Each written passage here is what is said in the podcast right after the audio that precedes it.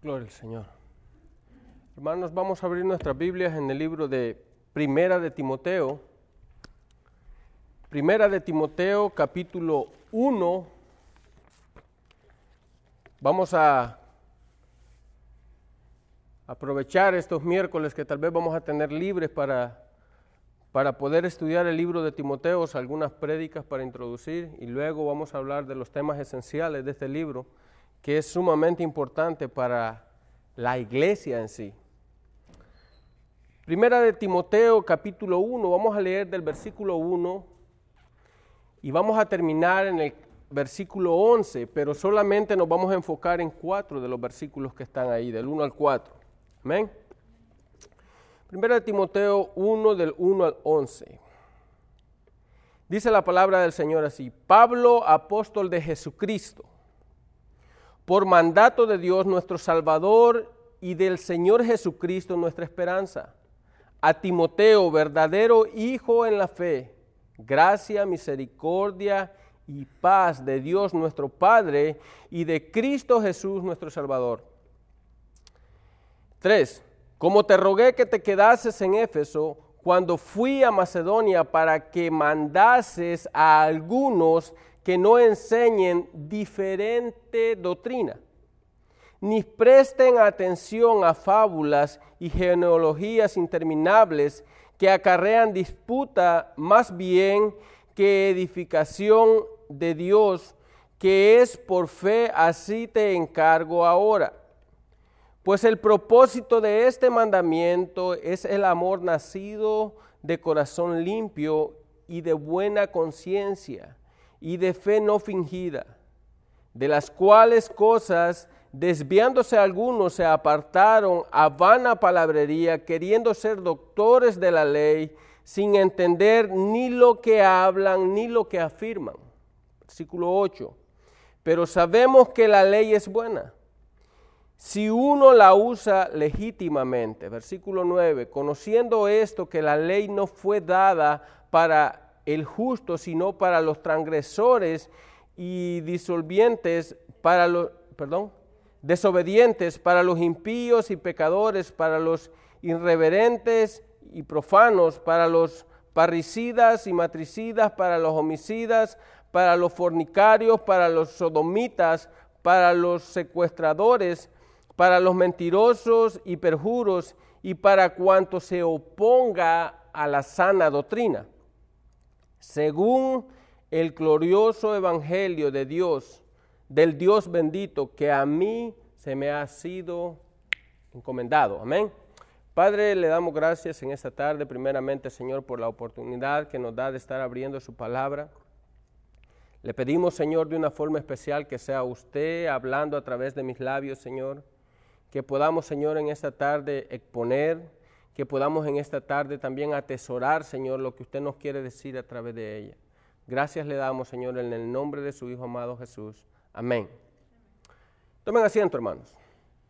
En esta tarde vamos a darle la introducción a este libro y vamos a hablar del tema, de uno de los temas principales en este libro, como son las falsas doctrinas. ¿verdad? Si miramos los primeros versículos, se enfoca claramente este, Pablo a Timoteo en las falsas doctrinas. ¿verdad? Es algo que ahora en día tiene temblando a muchas iglesias, ¿verdad? Temblando en el estilo de que muchas almas se están yendo detrás de estas personas. Lo necesario que debe ser para nosotros como cristianos saber las escrituras para poder confrontar a estas personas, ¿verdad? Dijo un, un escritor la vez pasada, dijo, si hay falsos profetas es porque hay falsos cristianos, ¿ve?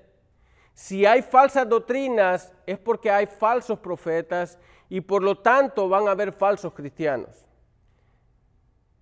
¿Concuerda lo que estamos hablando? Sí, ¿verdad?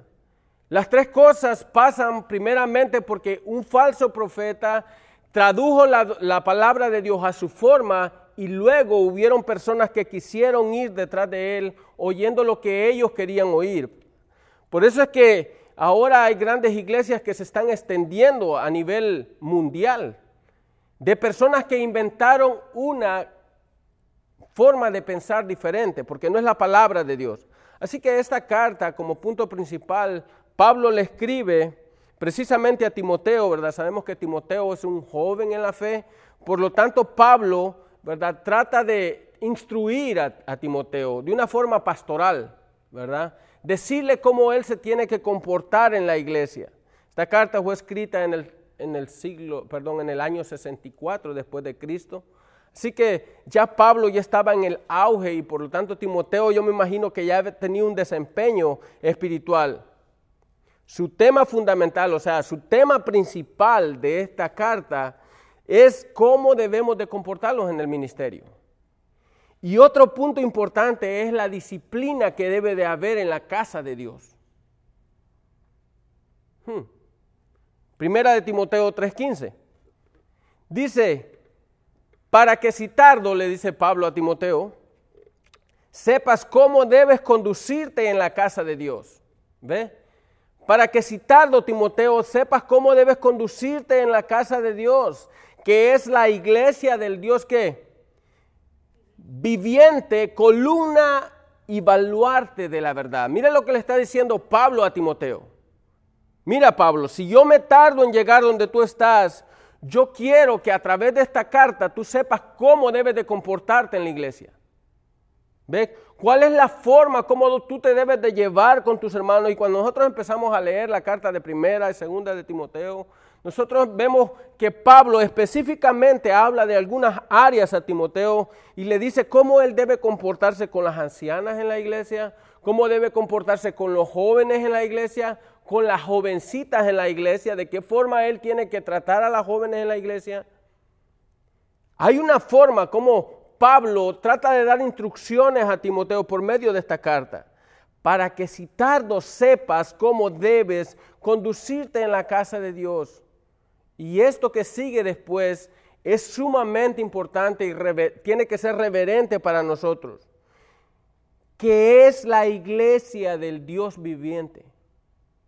Este lugar donde nosotros nos reunimos a oír la palabra de Dios no es el lugar donde nosotros vivimos, es la casa de Dios. Así que cuando nosotros venimos a la casa de Dios, dice la palabra, nosotros tenemos que venir como? Con reverencia. Hay cosas que estipulan el momento en que la casa de Dios va a estar abierta por la comunidad. Como en el Antiguo Testamento, había momentos donde los sacerdotes podían entrar a la casa a dar sus servicios, a dar sus, a regar incienso, a ofrecer sacrificio. Había momentos, no todo el tiempo, pero en el momento que tenía que darse, había un momento donde tenían que entrar. Precisamente. Y eso es lo que le está diciendo Pablo a Timoteo. Dice, este lugar, Pablo, perdón, Timoteo, donde tú te reúnes, no es cualquier lugar. Es la casa de Dios. Dice, columna y baluarte de la verdad. Esta iglesia donde nosotros nos reunimos es una columna, es un lugar donde Dios desciende. ¿Ve? Donde el Espíritu de Dios desciende para traernos a nosotros eh, aprendizaje tal vez, para traernos paz para traernos eh, lo que Dios traiga a nuestras vidas. Diserción, ¿verdad? Cuando se está predicando el Evangelio. Y ahí es donde nosotros debemos de empezar, ¿verdad? ¿Cómo nosotros estamos tomando este lugar donde nos reunimos eh, continuamente? ¿Cómo estamos nosotros tomando nuestra iglesia? No la iglesia que nosotros compramos con nuestro dinero, no, no. La iglesia que es casa de Dios, ¿estamos respetándola como debemos de respetarla? ¿Estamos comportándonos de la manera que nosotros debemos de comportarnos adentro de, la iglesia? Porque esta iglesia en realidad, dice la palabra de Dios, es columna y baluarte de la verdad. Es donde, donde Dios desciende continuamente a traer a, su pueblo eh, misericordia, paz, diserción de la palabra, donde el Espíritu Santo viene y renueva nuestras vidas continuamente. Así que lo primero que nosotros vemos es este punto esencial, ¿verdad? La iglesia. Y de eso se trata en realidad, toda la carta rodea en este punto. Este es el punto fundamental de la carta. Y lo primero que nosotros encontramos en el versículo 1, el perdón, es el remitente que Pablo, ¿verdad? ¿Quién es el remitente? Pablo, precisamente. Y lo primero que Pablo especifica en esta carta, dice Pablo apóstol de Jesucristo por mandato de Dios. Pablo no se autonombró como apóstol. Y eso es lo que Pablo le está explicando precisamente a, Timoteo en su carta. Dice, Pablo apóstol de Jesucristo por mandato de Dios, nuestro Salvador. ¿Verdad? Ahora en día hay muchas personas que se están proclamando como apóstoles, pero Pablo dice, yo no soy de eso, yo no me proclamé como apóstol. En aquellos entonces se corrían bullas, ¿verdad? Que, que Pablo él solo se había autoproclamado como apóstol.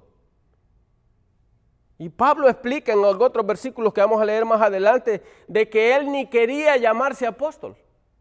Dice, yo no quiero llamarme apóstol. ¿Yo por qué? Dice Pablo, su nombre normal o su traducción significa pequeño, ¿verdad? Muchas gentes que escribieron de, él dijeron de que Pablo era un hombre pequeño, ¿verdad? Eh, caraguileña, no sé, hay muchos escritos donde hablan precisamente de este hombre. Pero cuando nosotros vemos el ministerio que Pablo tuvo, no concuerda o no compagina con lo que este hombre era.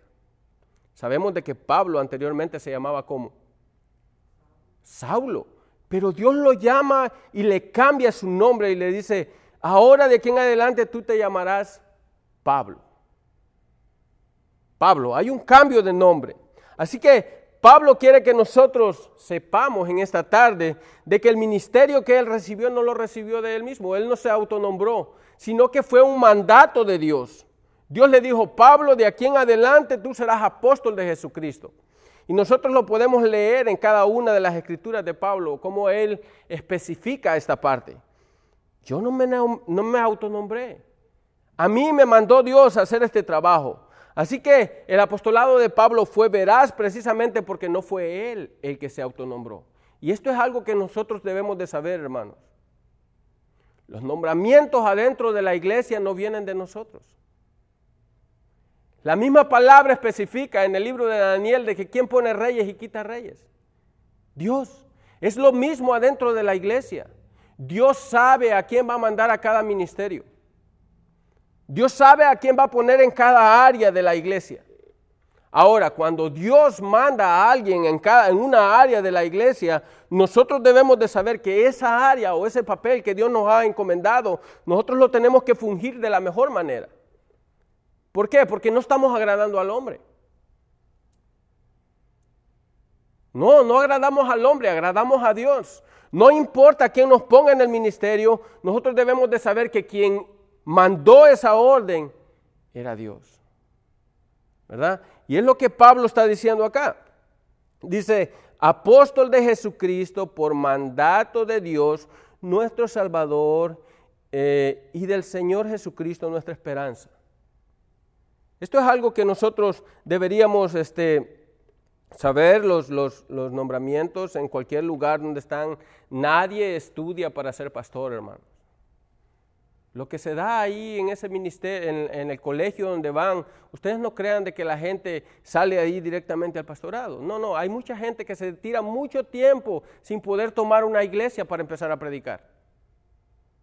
Porque no ha venido, el nombramiento no viene de la universidad, el nombramiento viene de Dios. Y es Dios el que pone a los pastores, es Dios el que pone a los evangelistas. Y las otras veces yo me reía precisamente con, con Dan, porque Dan todo el tiempo peleaba de que él era evangelista, ¿se acuerdan? Yo soy evangelista, decía, yo no soy pastor. Y cuando vino el nombramiento de Dios para Adán, para que él se fuera donde está ahora como pastor, yo le digo, ¿cómo está evangelista? Dice, yo soy pastor. Dios ya me nombró como pastor. ¿Ve? Los nombramientos no están cuando nosotros los queremos, por eso es que muchas veces mucha gente sale de los colegios y luego viene de los colegios y ellos creen que inmediatamente van a ir y tomar una iglesia y empezar a predicar. No, no, no. Ahí les ayudan para que ellos se puedan preparar, para que ellos sepan, para que ellos no sean hoja llevada de todo viento o para que la iglesia ellos sepan cómo deben fundamentar la doctrina que Dios les ha dado, pero no precisamente para ir y fungir. Así que Pablo mismo dice que él fue el último de ellos, ¿verdad? Porque ahora en día hay mucha gente que se, se, se, menciona como apóstol. ¿Han visto eso? Mucha gente ahora sale en enlace, yo soy apóstol, fulano de tal y mengano de tal. Y dice Pablo, no, no, no, esos no son apóstoles, dice Primera de Corintios 15, 8. Primera de Corintios 15, 8, mire lo que dice Pablo. Dice, y al último de todos, como a un abortivo, me apareció a mí, dice Pablo. Mire lo que dice Pablo. Y hablando precisamente cómo Cristo se le apareció a cada una de las personas después de que resucitó. Dice, y al último de todos, como a un abortivo, se me apareció a mí. Versículo 9. Dice, porque yo soy el más pequeño de los apóstoles. Su nombre, ¿cómo significa? Pequeño. Que no soy digno de ser llamado apóstol. ¿Por qué? Porque perseguía a la iglesia, dice Pablo. Pero por la gracia de, de Dios soy lo que soy. Y su gracia no ha sido en vano para conmigo. Antes, dice Pablo, he trabajado más que todos ellos, pero no yo, sino la gracia de Dios conmigo. Mire, Pablo no quería llamarse apóstol, porque los apóstoles en sí tienen algunas cosas que deben eh, eh, tener en sus vidas para ser llamados apóstoles, y nosotros lo encontramos en, en el libro de Hechos, ¿se acuerdan? Cuando iban a, sustituir precisamente a Judas. Dice, vamos a sustituirlo entre los que han estado con nosotros. ¿Desde dónde? Desde el bautismo de Cristo hasta su muerte y su resurrección. Tiene que haber algo que debe definir a un apóstol. Los apóstoles pudieron ver todas las señales de Jesucristo, ellos vieron cómo Cristo actuó, Jesucristo les enseñó precisamente a ellos, a cada uno de ellos, cómo debían de comportarse con la multitud, cómo debían de atender a la gente, la misericordia que deberían de tener con los demás. Dice Pablo, yo, yo fui el último de ellos. Acordémonos que Pablo recibió una revelación precisamente de Dios. Él lo dice en otra parte, dice, yo fui llevado al tercer cielo, dice Pablo. Y allá fui instruido y vi cosas, dice, palabras inefables que no las puedo decir. Pero los apóstoles de ahora en día dicen, yo fui al cielo. ¿Ve? ¿Cómo es que Dios no le permitió a Pablo decir lo que había visto en el cielo y los apóstoles de ahora en día sí lo pueden decir? ¿Acaso ellos tienen más poder que Pablo o son mejores que Pablo? Dice, no, hay palabras que yo oí allá, dice Pablo, que yo no las puedo decir. Pero estos hombres que dicen, yo fui al cielo y lo vi, y, allá vieron a Dios y, vieron lo que Dios hacía. ¿Ves? Son falsos apóstoles, dice la palabra. Segunda de Corintios 12.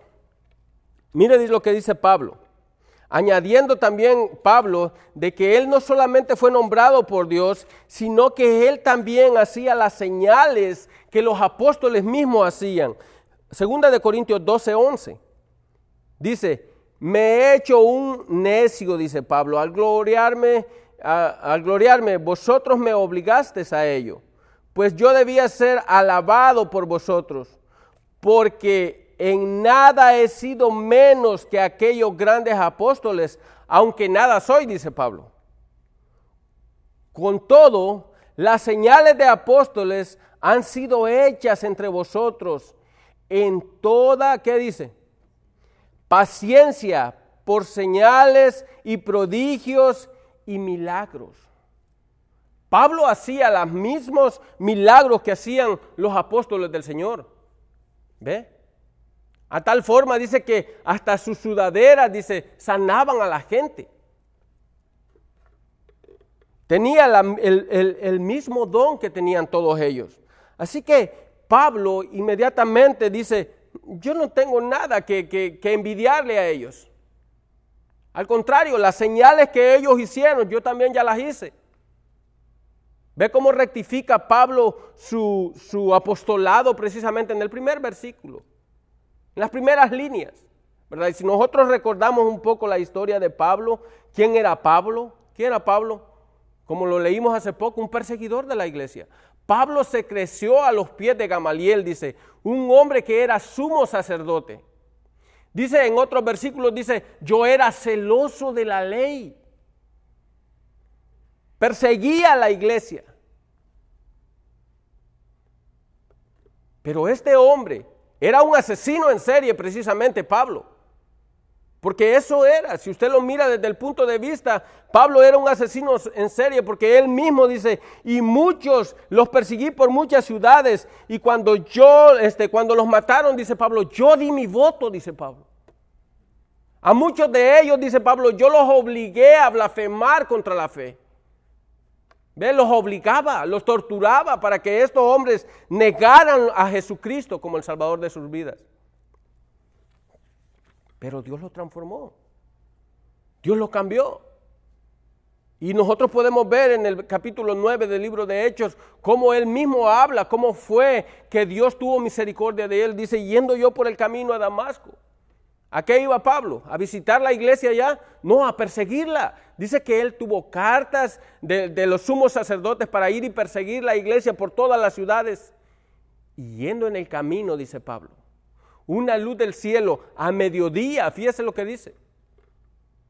Se le apareció una luz del cielo y le dijo, Pablo, Pablo, ¿por qué me persigues? ¿Qué dijo Pablo? ¿Quién es Señor? Yo Jesús al que tú persigues, dura cosa te es das cosas contra el aguijón.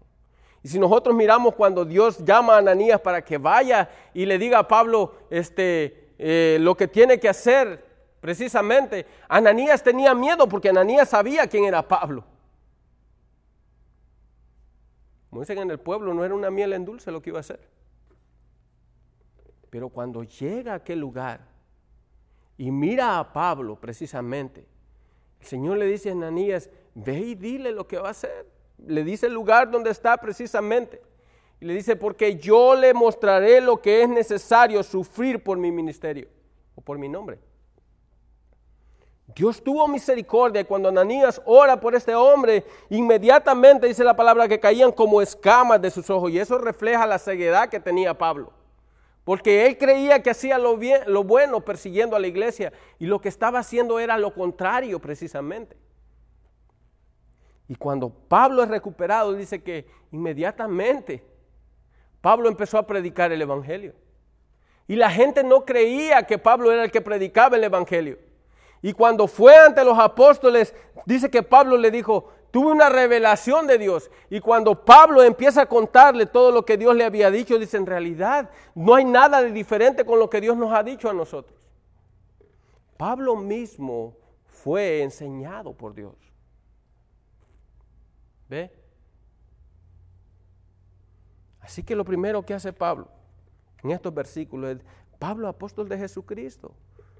No por mí, yo no me autonombré apóstol, sino que por mandamiento de Dios, nuestro Salvador, y del Señor Jesucristo, nuestra esperanza.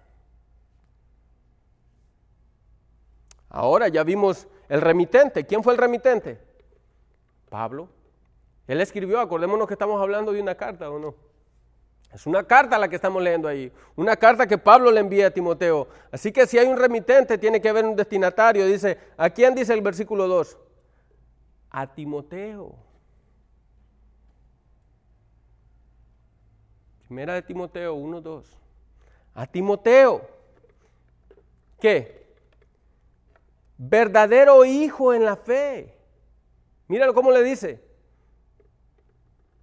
Pablo a Timoteo, verdadero hijo en la fe. Timoteo, su nombre significa en sí este el que agrada a Dios. Timoteo era medio judío, era originario de Listra, era hijo de, de, una madre judía y, de un padre griego, precisamente. Lo encuentran en Hechos 16, 1 al 3, ustedes lo pueden leer cuando... Así que lo que nos llama la atención después de, de presentar el remitente es cómo Pablo saluda precisamente a Timoteo. ¿Cómo lo saluda?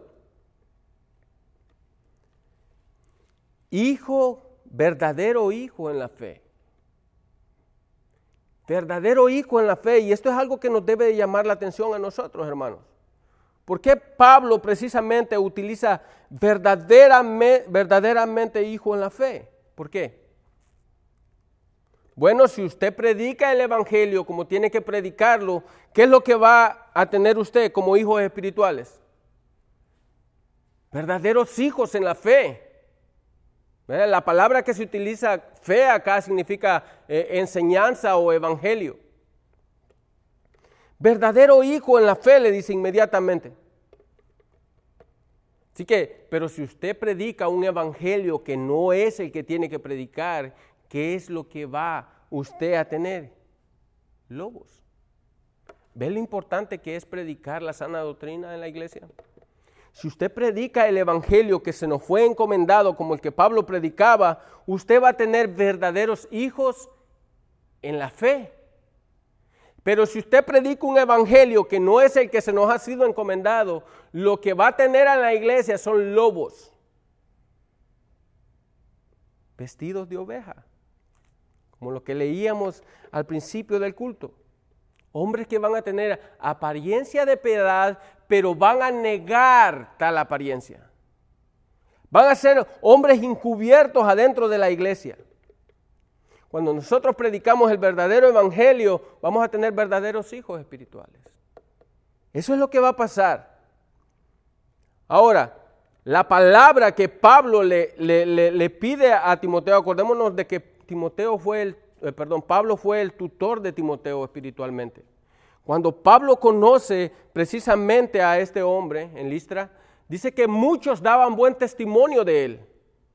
Así que Pablo va precisamente donde él lo trae y lo disipula y le enseña el verdadero evangelio que él había aprendido. Acordémonos que todos los conocimientos que tenía Timoteo eran qué? Judíos. ¿verdad? Él había crecido en una familia judía, por lo tanto todo lo que él había aprendido era nada más un conocimiento judío, pero viene Pablo y lo agarra para sí y lo empieza a disipular conforme a la palabra que él mismo había recibido. Y ahora lo que Pablo obtiene precisamente es un verdadero hijo en la fe. Un hombre que está enteramente preparado para empezar a llevar el Evangelio. Mire lo que dice primera de Timoteo 4, 3 y 14. Ahí cerquita donde estamos. Amén. 13 y 14. Dice, entre tanto que voy, ocúpate de la lectura, la exhortación y la enseñanza. No descuides el don que hay en ti, que te fue dado mediante qué? Mediante la profecía con la imposición de las manos del presbiterio. Pablo había, cuando habla de imposición de manos, a veces nosotros pensamos de que es imponer manos, ¿verdad? Sino que lo que él enseñó precisamente, mira Pablo, eh, mira Timoteo, esto es lo que yo recibí y esto es lo que yo te doy. Y es lo mismo que tú tienes que seguir predicando. Así que, ¿cuál era el propósito principal de esta carta? Lo que empezamos leyendo. ¿Verdad? Primer propósito, uno de los principales objetivos era el consejo pastoral precisamente a Timoteo para que supiera cómo debería comportarse en la casa del Señor, la disciplina dentro de nuestras iglesias. Es algo sumamente importante para cada uno de nosotros. 1 Timoteo 3:15 dice, para que si tardo sepas cómo debes conducirte en la casa de Dios, que es la iglesia del Dios viviente, columna y baluarte de la verdad. Pero hay un punto número dos. ¿Para qué Pablo le dio precisamente esta carta a, Timoteo? Punto número dos, para que amonestara a las personas a que no enseñen falsas doctrinas. Versículo 3. Dice, como te rogué, mire lo que dice, como te rogué que te quedases en Éfeso cuando fui a Macedonia, ¿para qué? Para que mandases a que no enseñen falsas o diferentes doctrinas. Este problema, hermanos, ha sido, ha estado siempre en el centro de la iglesia. Las falsas doctrinas han existido no desde ahora, sino que desde hace mucho tiempo. Y siempre han venido en medio del pueblo de Dios y han formado desórdenes adentro de la iglesia. Así que las palabras que se utiliza aquí como doctrina significa el verdadero evangelio. Cuando te rogué que te quedases en Éfeso, cuando fui a Macedonia para que mandases a algunos que no enseñen un evangelio diferente, quiere decir la palabra. Un evangelio diferente. Y sabemos lo que Pablo dijo precisamente hablando de un evangelio diferente en el libro de Gálatas. Si a un ángel del, aún dice, un ángel del cielo desciende y te enseña un evangelio que no es el que yo te he enseñado, ¿qué dice la palabra? Sea anatema. No hay otro, y, y no es que haya otro evangelio, dice Pablo, sino que andan algunos por ahí enseñando otras cosas. Así que el verdadero evangelio, Pablo envía a Timoteo a Efesos precisamente con este punto, de reprender a este tipo de gente que anda hablando falsa doctrina. Sabemos de que si hay falsas doctrinas es porque hay un falso maestro también sino quién lo va a implementar. Y esto es algo que nosotros debe preocuparnos también el día de hoy, porque hay muchas personas que andan por ahí predicando un evangelio que diferente. Yo no sé si ustedes han puesto atención, pero sí lo hay. Personas que andan tratando de desviar a los, ni aún hasta los mismos cristianos del Evangelio, llevándolos para otro lado. Y el problema es de que ellos empiezan a sentir comezón de oído y a querer oír lo que esa gente anda enseñando. Y lo primero que pasa es que se van de las iglesias. ¿Por qué? Porque no tienen fundamentos. Y eso es algo que nosotros debemos de estar siempre, constantemente, hermanos, metiendo nuestros narices en la Biblia continuamente viendo qué es lo que Dios tiene para nosotros. Y es algo que yo aplaudo ahorita lo que están haciendo las mujeres, que están estudiando sistemáticamente la palabra de Dios. Mire lo que le dice, sigue diciendo Pablo a Timoteo en 1 4:15. Ocúpate en estas cosas, le dice Pablo. 1 Timoteo 4:15. Ocúpate en estas cosas, permanece en ellas para que tu aprovechamiento sea manifiesto a todos. Ten cuidado, le dice Timoteo, ten cuidado. Primeramente de ti mismo y de la doctrina. Persiste en ello, pues haciendo esto te salvarás a ti mismo y a quién más. Miran qué pasa con una persona que no está hablando el Evangelio que es, como es no solamente se está condenando él mismo, sino que está llevando ese grupo de personas detrás de él. Jesucristo decía ciegos que guían a ciegos. Porque están llevando a todo ese montón de gente, no afuera de la iglesia, los están llevando para el infierno, precisamente. ¿Qué pasa si una persona que va detrás de una falsa doctrina muere en ese momento? ¿A dónde cree que va a abrir los ojos? ¿En el cielo? No, no, porque está yendo de una falsa doctrina que no es el Evangelio. Y el único que puede salvar nuestras vidas es Jesucristo mediante el verdadero Evangelio. Ese es el único. Entonces, ¿qué debemos de hacer como cristianos?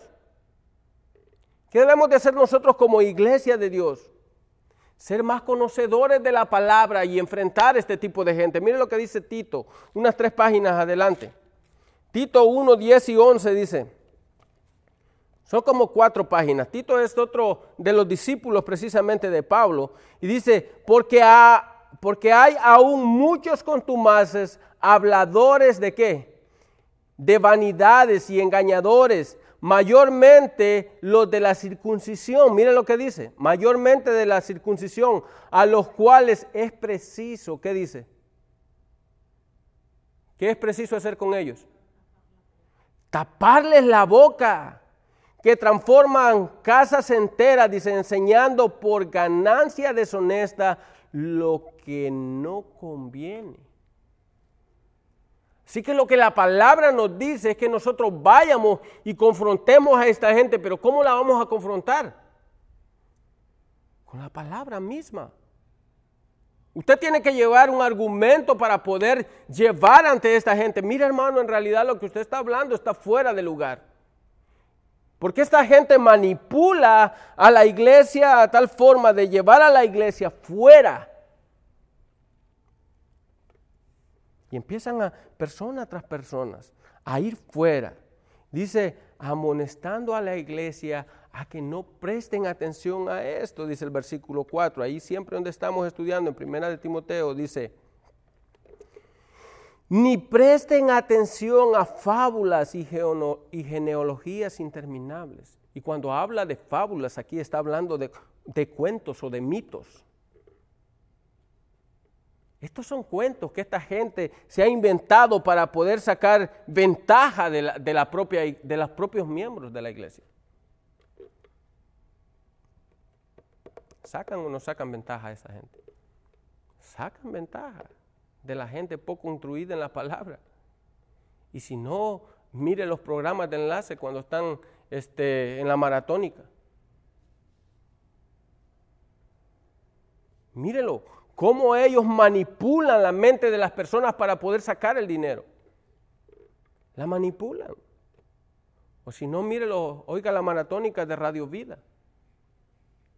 ¿Cuánto va a dar, hermano? Tanto. Y si no va a dar, a veces ni oran por los hermanos, aunque tengan una petición. Yo doy tanto, ok, ¿qué es lo que desea? Ya depositó. Manipulan la gente, hermanos, los milagros no se venden. En ninguna parte de la palabra dice que los milagros se venden. Eso es algo que nosotros debemos de estar bien enterados. Dice, ni a genealogías interminables. ¿Han visto? ¿Y, tú de quién eres descendiente? Porque los únicos que se van a salvar son los 144 mil que descienden de las tribus de Israel. ¿Han oído a esas personas? Y si no estás entre los 144 mil, tú no creo.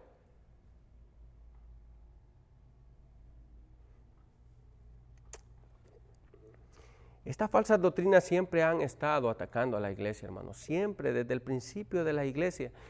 Y, yo sé que no vamos a terminar ahora con estos versículos, pero vamos a leer algunos de ellos. Deuteronomios 13, 1 y 2. Vamos a tratar de ir lo más rápido que se pueda porque el resto no se preocupen, vamos a seguir otro día.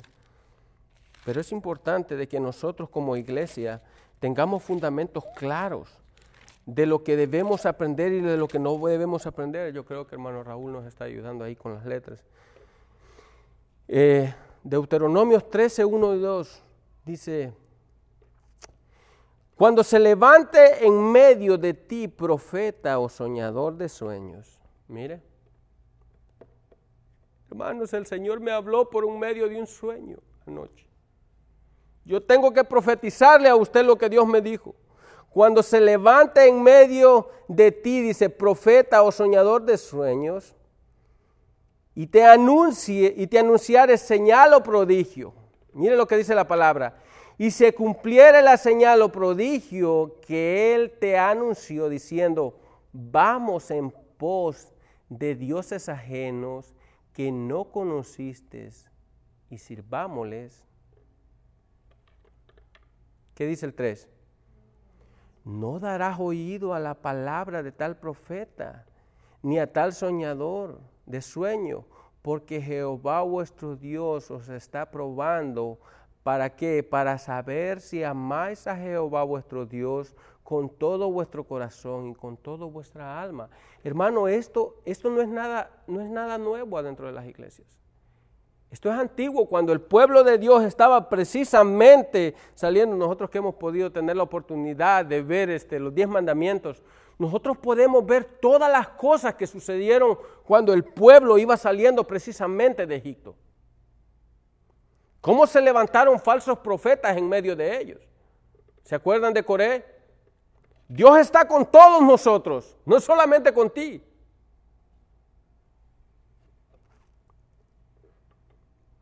Mire lo que sigue diciendo el 4. Dice, probando para saber si amáis a Jehová vuestro Dios con todo vuestro corazón y con toda vuestra alma. En pos de Jehová vuestro Dios andaréis, a él temeréis, guardaréis sus mandamientos y escucharéis su voz. A él serviréis y a él seguiréis. Y ahora mire lo que dice el versículo 5. Tal profeta o soñador de sueños, ¿qué va a pasar con él? Tal profeta o soñador de sueños ha de ser muerto, dice la palabra. ¿Por qué? por cuanto aconsejó rebelión contra Jehová vuestro Dios, que te sacó de tierra de Egipto y te rescató de casa de servidumbre y trató de apartarte del camino por el cual Jehová tu Dios te mandó que anduvieses, y así quitarás en mal de medio de ti.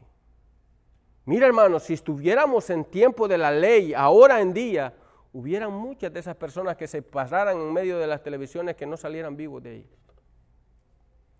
Dicen una cantidad de herejías arriba de, esas, de, esos púlpitos que cuando uno los oye hablando da miedo. La falta de temor que tienen a Jehová o la falta de temor que tienen a Dios. Muchos de ellos proclaman haber visto visiones que nunca las han visto en realidad pero la hacen para sacar ventaja. Jeremías 14, 14.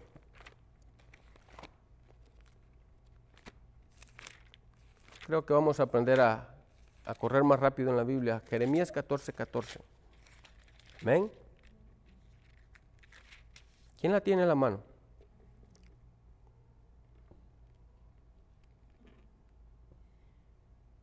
¿Ven? Me dijo entonces Jehová, falsamente profetizan los profetas en mi nombre. No los envié, ni les mandé, ni les hablé visión mentirosa, adivinación, vanidad y engaño. En su corazón os profetizan. Por tanto, así ha dicho Jehová sobre los profetas que profetizan en mi nombre, los cuales yo no envié. ¿Y qué dicen?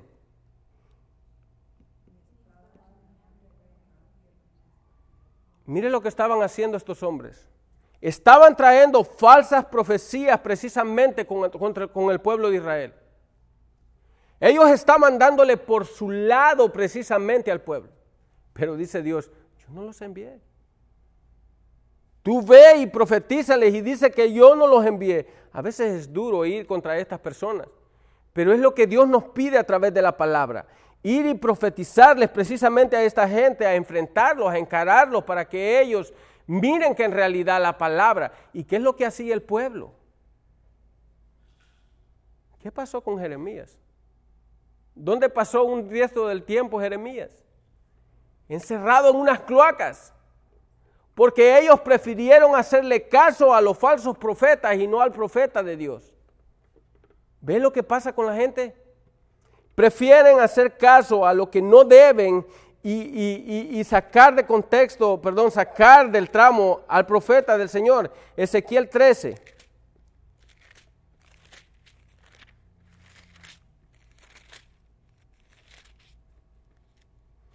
Los falsos profetas, hermano, ha sido algo que siempre ha estado en medio de la iglesia. 13.1 dice, vino a mí palabra de Jehová diciendo, hijo de hombre, profetiza contra los profetas de Israel que profetizan y di a los que profetizan que de su propio corazón. Mira, ¿de dónde estaban hablando? Oíd palabra de Jehová.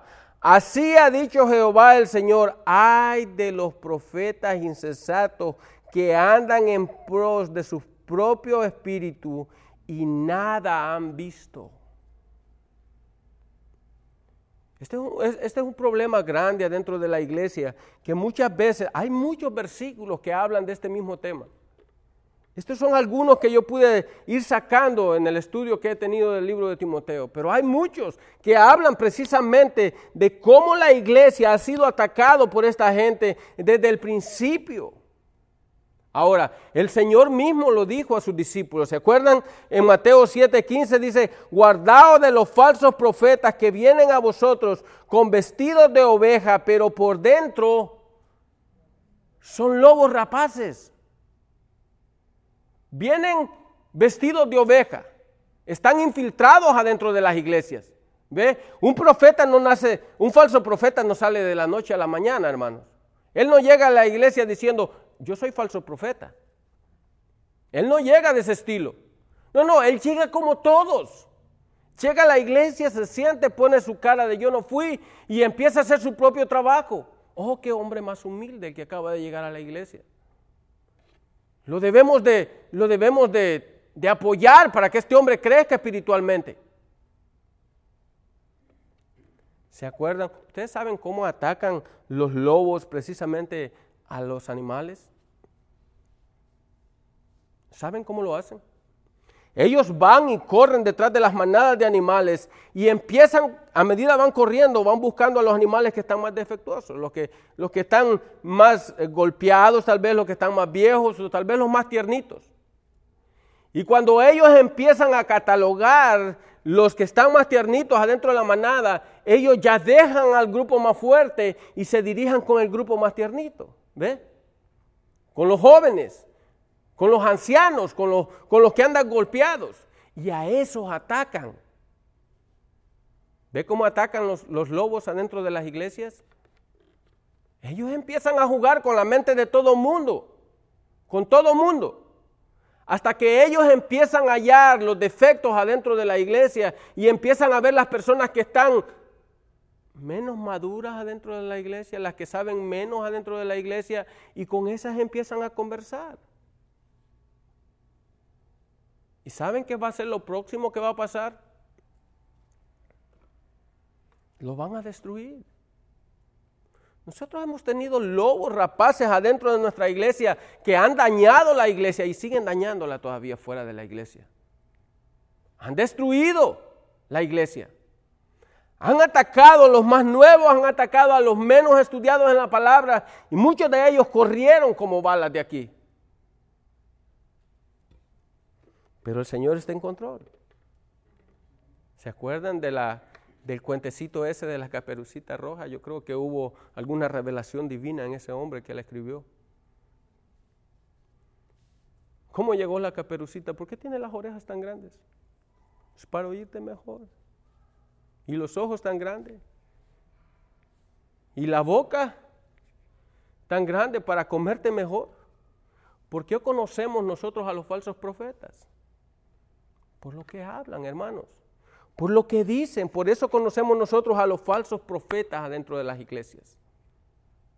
Porque empiezan a hablar una de cosas que inmediatamente una persona que está madura en la iglesia se empieza a dar cuenta de que esta persona está fuera de contexto. ¿Ve? ¿Ve por qué nosotros debemos continuamente estar estudiando la palabra de Dios? Y es importante, usted sabe cómo hacen las manadas de impalas para poder sobrevivir al ataque de los lobos? Manteniéndose juntos. Manteniéndose juntos. Es la única forma. Cuando uno se dispersa, es el problema. ¿Ve? ¿A quién siguen? ¿A la manada? No, no, no, ellos siguen al que se dispersa. Cuando usted empieza a pensar diferente que el grupo, cuando usted empieza a dar oído, oh sí, de verdad, lo que estás diciendo tiene razón, eso yo nunca lo había oído. Y entonces empiezan los problemas adentro de la iglesia. Porque dimos oído a los falsos profetas, según de Timoteo 3:14.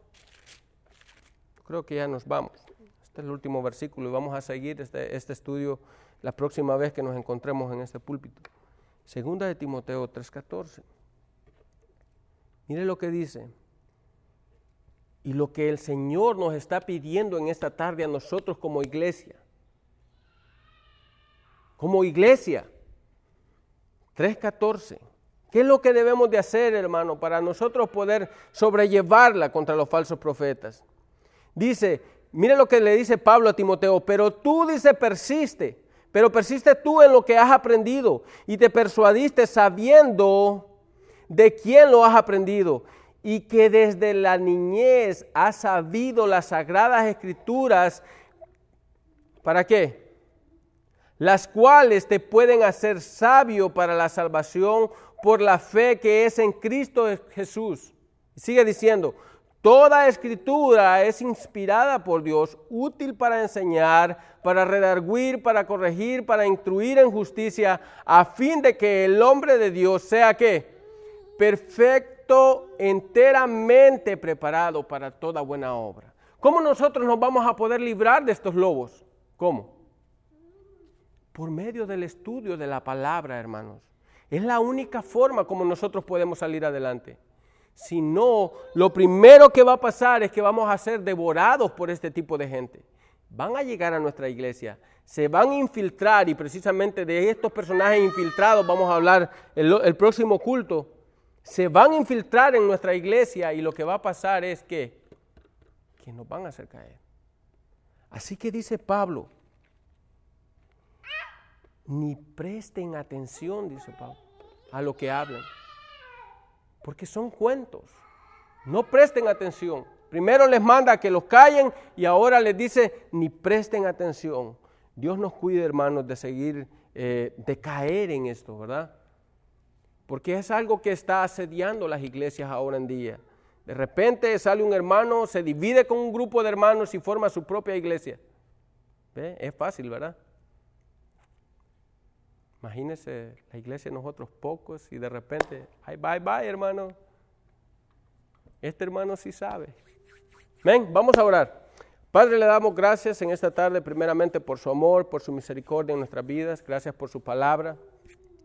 Le pedimos, Señor, que usted tome control de nuestras vidas, que nos ayude, Padre, a poder, eh, poder sobrellevar toda situación, toda prueba, Señor.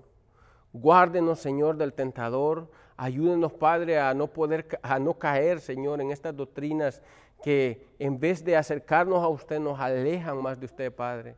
Le pedimos, Señor, que, que limpie nuestros corazones, que nos ayude a ser verdaderos cristianos y que nos ayude a poder seguir caminando en el camino de la fe.